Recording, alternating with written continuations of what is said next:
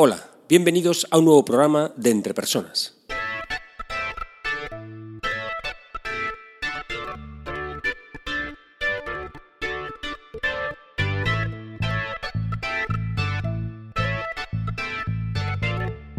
Un podcast donde hablamos sobre todo lo relacionado con las habilidades y competencias en las organizaciones.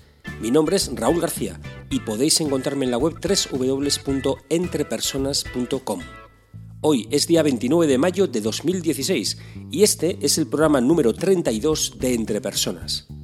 En este programa voy a hablar sobre de dónde viene el diccionario de competencias de una empresa, de dónde viene ese listado de competencias. Vamos allá.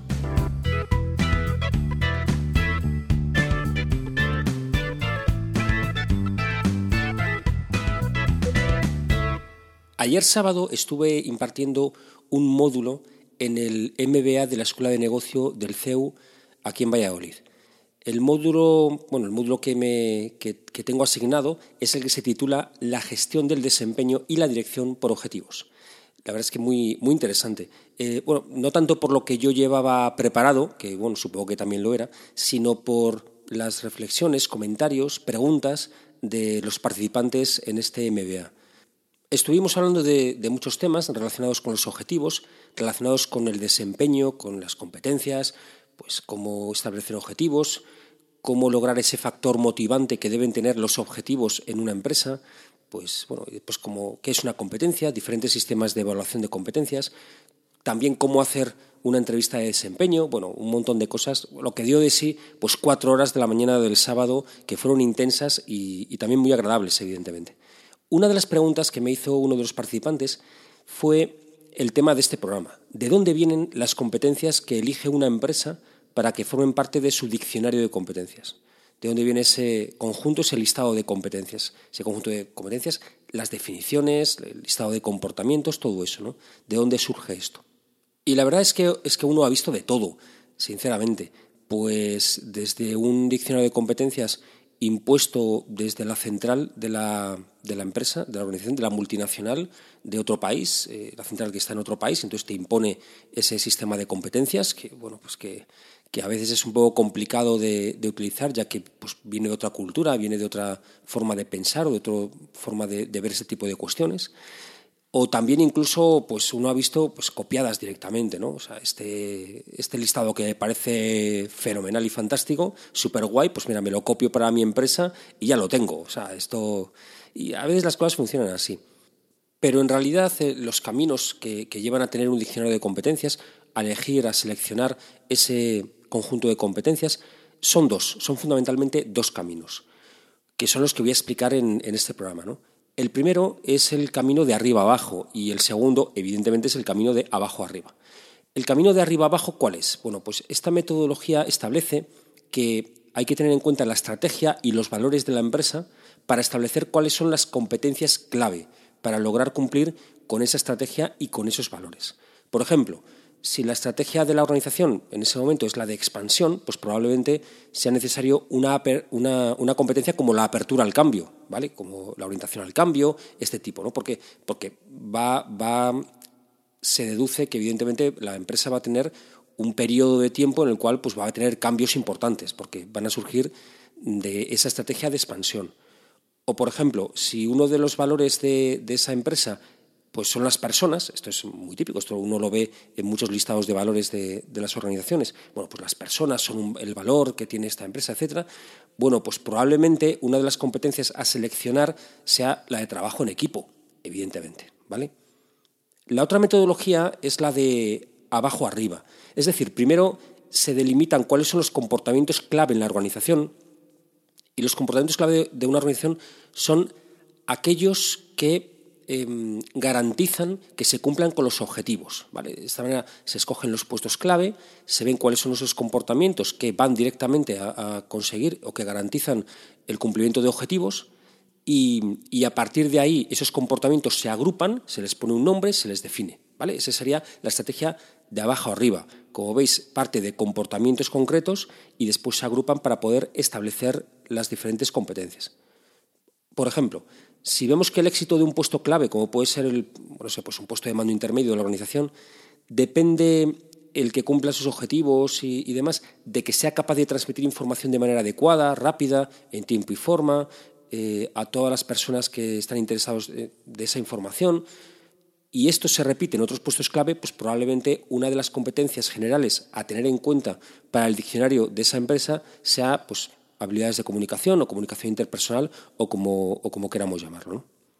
Ambos métodos, el, de arriba a abajo, estrategias, valores hacia competencias, y el de abajo arriba, comportamientos clave y hacia las competencias, parten primeramente de una propuesta extensa de competencias, claro, porque primero se requiere pues, un gran conjunto de competencias, ¿no? un número elevado, para que a partir de ahí se vaya cribando esa primera selección y se vaya estableciendo el número apropiado de competencias. Esto podría ser otro tema para otro programa, ¿no? ¿Cuál es el número adecuado de competencias en un diccionario de competencias de una empresa? Bueno, pues esto anda que no se puede hablar aquí largo y tendido, Otro tema que salió a colación de este, en, la sesión de, módulo del máster de, de ayer, fue el de la definición de las competencias y que quiero comentar ahora para terminar este programa, ¿vale? Porque bueno, es más o menos breve y yo creo que aquí encaja perfectamente.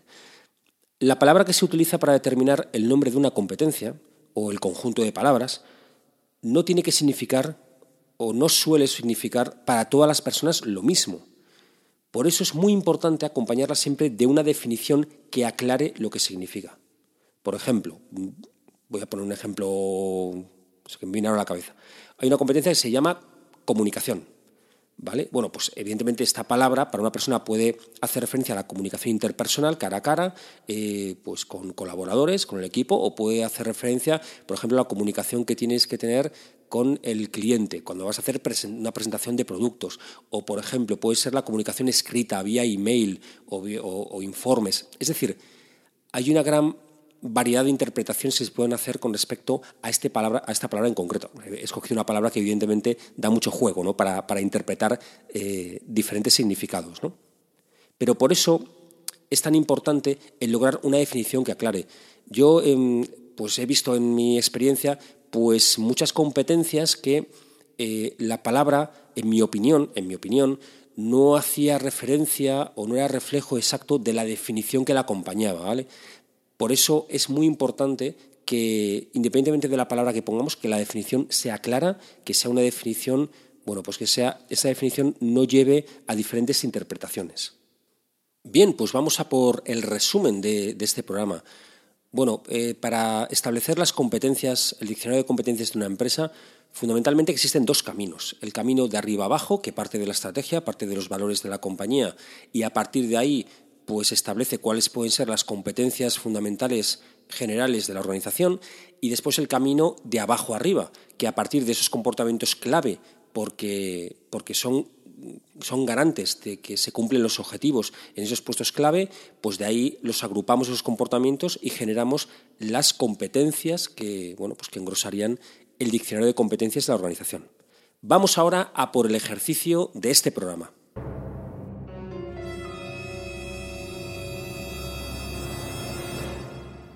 Bueno, pues te voy a proponer que utilices el segundo procedimiento, el de abajo arriba, con respecto a tu puesto de trabajo. No con respecto a la organización, sino con respecto a tu puesto de trabajo. Que hagas tu propio diccionario de competencias de tu puesto. ¿Cómo, cómo se podría realizar esto utilizando el segundo procedimiento? Pues bien, mira, elige los comportamientos clave de tu puesto de trabajo. Es decir, esos comportamientos que garantizan que cumplan, bueno, que garanticen, hablo de garantizar, pues porque al final lo que se trata es que aumente la probabilidad, se aumente la probabilidad de que se cumpla con los objetivos, ¿vale? Que garantice realmente, eso es mucho más complicado, ¿no? Pero que aumente la, probabilidad de que se cumplen con los objetivos. Con respecto a tu puesto, eh, si tienes otras personas pues, que están o cubren el mismo puesto que tú, pues mira, ahí tienes más información. Puedes preguntarles a ellos también, porque a lo mejor ellos tienen comportamientos o conductas que, son importantes y que son clave en, el puesto que tú también eh, tienes. ¿no? Y esos comportamientos después agrúpalos en competencias. Ponles un nombre a cada uno y trata de escribir una definición que realmente describa a qué hace referencia ese conjunto de comportamientos. ¿vale? Así de esta manera tendrás tu propio diccionario de competencias. Para terminar, recordaros que seguimos con la encuesta del mes de mayo. La pregunta que, que hacía para este mes de mayo era cuál es la competencia que en el futuro tú crees que va a ser la más importante, la más importante para cualquier trabajador, de aquí a 15 años, de aquí a 20 años, bueno, pues la que tú consideres que debe ser la competencia clave, fundamental para cualquier persona. Tenéis solamente ya esta semana, ¿vale? Porque el próximo fin de semana ya estaremos en el mes de junio. Mes de junio, ¿cómo pasa el año? Dios mío, hace nada estábamos con las uvas. Bueno, pues ya será mes de junio, por lo tanto, el próximo programa será cuando pues eh, lea y, dé mi opinión sobre las diferentes respuestas que he recibido para esta pregunta. No esperes al último día, ya sabes, sino bueno, pues si lo haces hoy, mejor que mañana, evidentemente. Puedes contestarla por email, me puedes escribir al email raúl.garcía.entrepersonas.com, puedes dejar tu comentario en la página web, en, el blog, en este, en este programa. Entras en www.entrepersonas.com barra blog y ahí es donde están todos los programas, pues eliges este y, ahí lo puedes dejar también.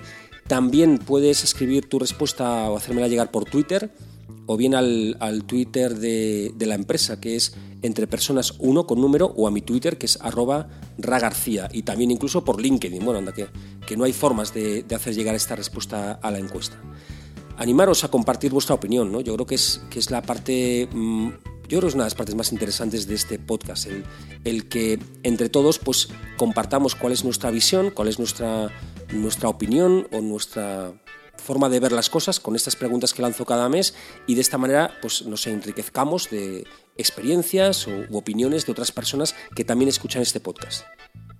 Espero sinceramente que este programa te haya sido de ayuda y no olvides que las empresas son las personas que trabajan en ellas y que tú eres el máximo responsable de tu desarrollo personal y profesional. Saludos.